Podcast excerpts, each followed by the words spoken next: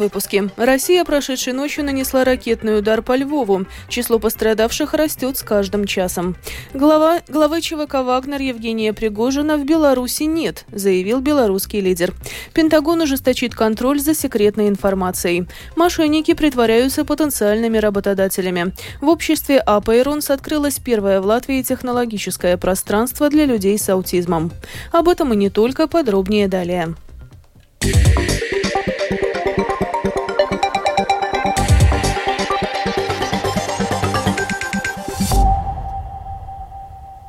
Прошедшей ночью Россия нанесла ракетный удар по Львову. Украинские военные сообщили о попадании по городу ракет «Калибр», запущенных из Черного моря. Как заявили воздушные силы Украины, удалось уничтожить 7 из 10 ракет. Остальные три попали по гражданским объектам во Львове. Обрушилась часть многоквартирного жилого дома. Как свидетельствуют последние данные Министерства внутренних дел Украины, в результате атаки погибли 4 человека, а еще 37 пострадали пострадали. Еще семь были спасены, а более 60 эвакуированы. Это одна из самых масштабных атак на город с начала войны в Украине, заявил мэр Львова Андрей Садовый. Спасательные работы продолжаются. Украинские военные продолжают удерживать инициативу на Бахмутском направлении. В свою очередь в районе села Клещеевка идут активные боевые действия. Об этом сообщил спикер восточной группировки войск Вооруженных сил Украины Сергей Череватый. Клещеевка расположена к югу от Бахмута. В случае ее освобождения и занятия господствующих высот Вооруженные силы Украины получают огневой контроль над южной частью города. Основатель частной военной компании «Вагнер» Евгений Пригожин все еще остается в России и находится в Санкт-Петербурге. Об этом, как передает Deutsche Welle, заявил президент Беларуси Александр Лукашенко. По его словам, бойцы группы «Вагнера» также не прибывали в Беларусь. После Бахмута они были выведены в свой лагерь. Там они сегодня и находятся, утверждает белорусский лидер. Пентагон объявил о планах ужесточить контроль за секретной информацией после утечки сотен разведывательных документов. Доступ к ним был получен из-за брешей в системе безопасности на базе военно-воздушных сил Национальной гвардии штата Массачусетс. Новые меры безопасности включают в себя назначение должностных лиц для контроля уровня доступа к секретным данным и установку систем для обнаружения электронных устройств. Продолжит Рустам Шукуров. Результаты обширного обзора политики и процедур Пентагона, проведенного по распоряжению министра обороны США Ллойда Остина после утечки, показали необходимость усиления надзора за теми, кто имеет доступ к секретной информации. По итогам обзора было установлено, что подавляющее большинство персонала Министерства с доступом к секретной информации соблюдает политику и процедуры, а также осознает важность информационной безопасности при выполнении миссии Министерства и для поддерживания национальной безопасности. В то же время в ходе обзора определены области, где Министерство должно усилить безопасность, говорится в документе. Чиновники Пентагона объявили о проведении обзора в апреле после ареста 21-летнего младшего авиационного специалиста Национальной гвардии гвардии ВВС США Джека Тейшейры, которого обвинили в масштабном сливе в сеть секретных документов. Тейшейра отрицает выдвинутые ему обвинения и остается под стражей в ожидании суда. После задержания Тейшейры Пентагон принял меры по сокращению количества сотрудников, имеющих доступ к секретной информации. Отмечается, что новые рекомендации предполагают еще более обширные действия в этом направлении. Также планируется ужесточить контроль за секретными объектами и объектами, на территории которых могут храниться секретные документы. Это означает повышение физической безопасности. Что подразумевается под этим термином, в эфире телеканала ABC рассказал корреспондент, обозревающий Пентагон Луис Мартинес. Uh, на территории этих охраняемых объектов будут установлены средства и системы обнаружения, чтобы гарантировать, что никто, по сути, не пронесет электронные электронное устройство, с помощью которого можно будет делать снимки или передавать в режиме реального времени содержимое этих документов. Следует отметить, что согласно отчету Управления директора национальной разведки за 2017 год, около 4 миллионов человек в США имеют доступ к секретной информации. В свою очередь, доступ к совершенно секретной информации в США имеют более 1 миллиона человек. Рустам Шукуров, служба новостей Латвийского радио. Китай объявил, что может ограничить экспорт двух очень важных видов сырья в Европу. Речь идет о таких редкоземельных металлах, как галлий и германий. Они используются, например, при производстве солнечных батарей и устройств с технологией 5G. Премьер-министр Латвии Кришьянис Каринш от «Нового единства» сравнил упомянутые экспортные ограничения с зависимостью от российских энергоресурсов. Возможно, надо действовать по аналогии с тем, как мы сократили или фактически устранили нашу зависимость от российских энергоносителей. Сейчас, до кризиса или не дожидаясь кризиса и извлекая уроки из российского случая, Европа теперь будет постепенно искать способы сокращения этих цепочек поставок зависимости. Например, поставки лития, от которых мы очень зависимы. Но, как рассказала глава комиссии госпожа фон дер Ляйен, например, литий идет из Южной Америки в Китай, а затем затем в остальной мир. С таким же успехом можно работать и со странами Южной Америки, чтобы дело шло по другому пути.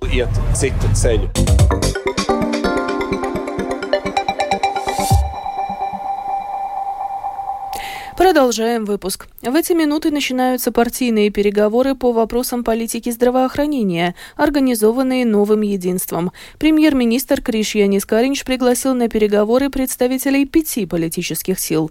Помимо членов нового единства, Каринч хотел, чтобы на встрече присутствовали входящие в коалицию Объединенный список и Нацблок, а также оппозиционные Союз зеленых и крестьян и прогрессивные.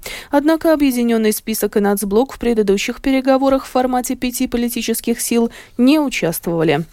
Между тем, в, Риж, в Рижской ратуше сегодня проходит встреча представителей действующей коалиции столичной думы, нового единства, нацблока Латвийского объединения регионов, Кода для Риги и За прогрессивные. Планируется обсудить дальнейшее сотрудничество политических сил. Представители профсоюза педагогов сегодня в 15.30 встретятся с премьер-министром Кришьянисом Кариншем. Во время встречи планируется обсудить требования профсоюза об отставке министра образования и науки Анды Чакши. Профсоюз не устраивает то, что в течение двух месяцев после забастовки учителей Чакша не представила конкретных расчетов и поправок к нормативным актам о порядке финансирования работы педагогов. Представители Латвийского общества больниц и руководители медучреждений сегодня проводят переговоры с должностными лицами Министерства здравоохранения. Обсуждается дальнейший уход за пациентами в больницах в соответствии с критериями, которые рекомендовало правительство. В обществе инвалидов и их друзей Апейронс открылось первое в Латвии технологическое пространство для людей с аутизмом. Здесь, в безопасной для аутистов среде, можно бесплатно протестировать работу различных технологий и понять, есть ли у человека к этому интерес. Особенно здесь ждут молодых людей с диагнозом аутизм. На открытии упомянутого пространства побывала Елена Вихрова. Сегодня каждый 160-й ребенок в мире рождается с расстройствами аутистического спектра. Но аутизм – это не приговор. Многие люди с этим диагнозом успешно реализовывают себя в разных профессиях, особенно часто в IT, рассказывает глава общества аутизма Латвии Лига Берзеня. Дети, подростки, взрослые с аутизмом в мире уже успели сделать много фантастических вещей. Например, у Эйнштейна был аутизм. И у многих других известных людей. У нас нет цели сделать из каждого Эйнштейна. Это, конечно, уникальный случай. Но у всех людей с аутизмом есть свои сильные стороны. И в этом наша задача – найти эти таланты. Для того, чтобы помочь людям с аутизмом найти свои сильные стороны, совершенствоваться в них и впоследствии получить профессию, профессию. А в обществе инвалидов и их друзей Аперонс было создано первое в Латвии технологическое пространство для людей с аутизмом.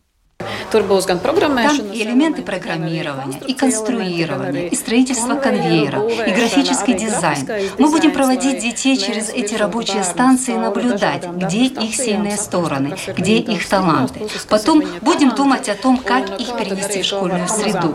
Будем пытаться помогать им понять, где они могли бы работать и свести с работодателем.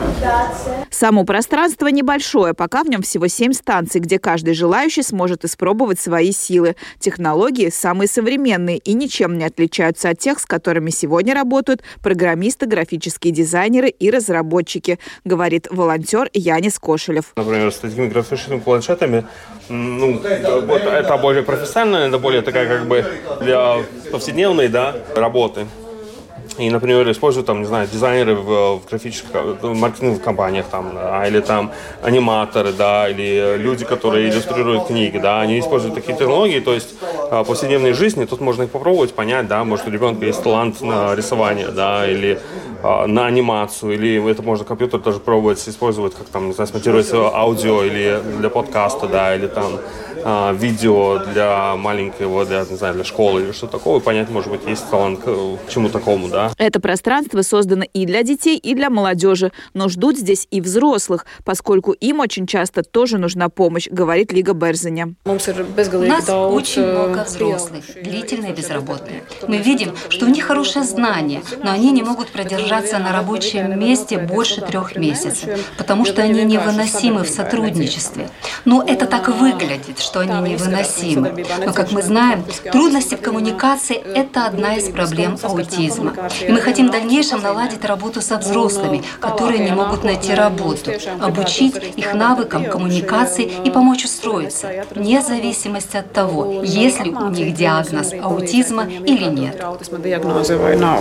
Для того, чтобы попасть в технологическое пространство, нужно зайти на сайт Apirons и заполнить анкету. Там подготовят все условия, что так необходимо для человека с аутизмом, и позовут на мастер-класс. Там же на сайте можно подать заявку и тем, кто хочет стать добровольцем. Волонтеров здесь очень не хватает. Так что если вдруг вы разбираетесь в IT, педагогике и хотите помочь людям с аутизмом, там же на сайте анкета и для вас. Елена Вихрова, Латвийское радио 4.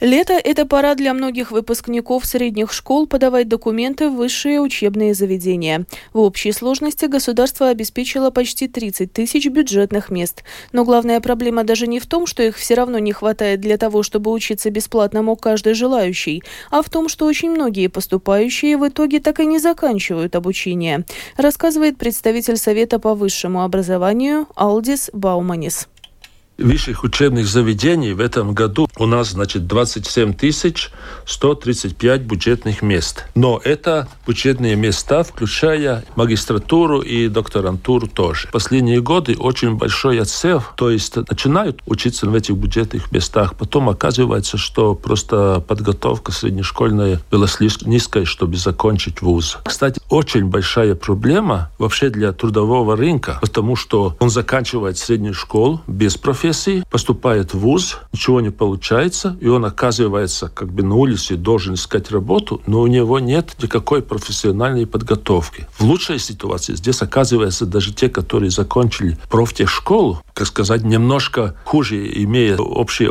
знания, так сказать, общие, но тут большой разницы нету. Но у них есть профессии, они уже интересны для работодателей.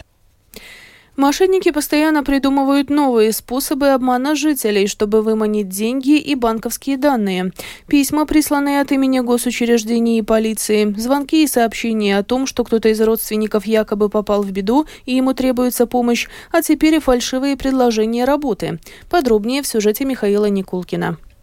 В Латвии активизировались мошенники, которые представляются сотрудниками крупных компаний. Потенциальных жертв они находят по поданным на различных сайтах и в социальных сетях объявлениям, после чего обращаются к людям лично, предлагая трудоустройство. Мошенники убеждают своих жертв открыть новый банковский счет, на который якобы будет поступать зарплата, а затем выманивают данные доступа к интернет-банку. Когда преступникам это удается, они изменяют контактные данные клиента, зачисляют средства на его счет, после чего начинают оформлять на него кредиты и покупать товары в рассрочку. Купив товары за чужой счет, мошенники заказывают их доставку через Покомат, после чего продают на тех же платформах, где первоначально обнаружили свою жертву. Чаще всего это электроника и подобные товары, так как их можно быстро реализовать. Подробнее о том, как действует эта преступная схема и чем она отличается от предыдущих, Латвийскому радио 4 рассказал руководитель отдела обслуживания частных лиц Банка Банка Цитадела Янис Мурнекс.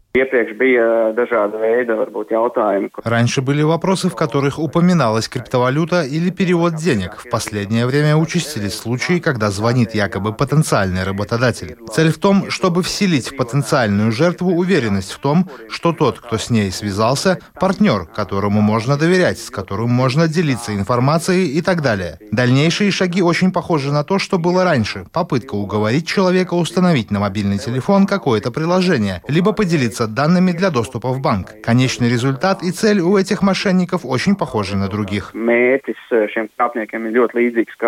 Специалисты напоминают, что никогда и ни при каких условиях нельзя никому передавать свои данные доступа к банковскому счету, пароли от электронной подписи и любые другие инструменты, с помощью которых можно получить доступ к интернет-банку и банковскому счету человека. Михаил Никулкин, служба новостей Латвийского радио. И в завершении выпуска о погоде. Этой ночью в Латвии небольшая, днем переменная облачность. Ночью и днем местами на востоке кратковременный дождь.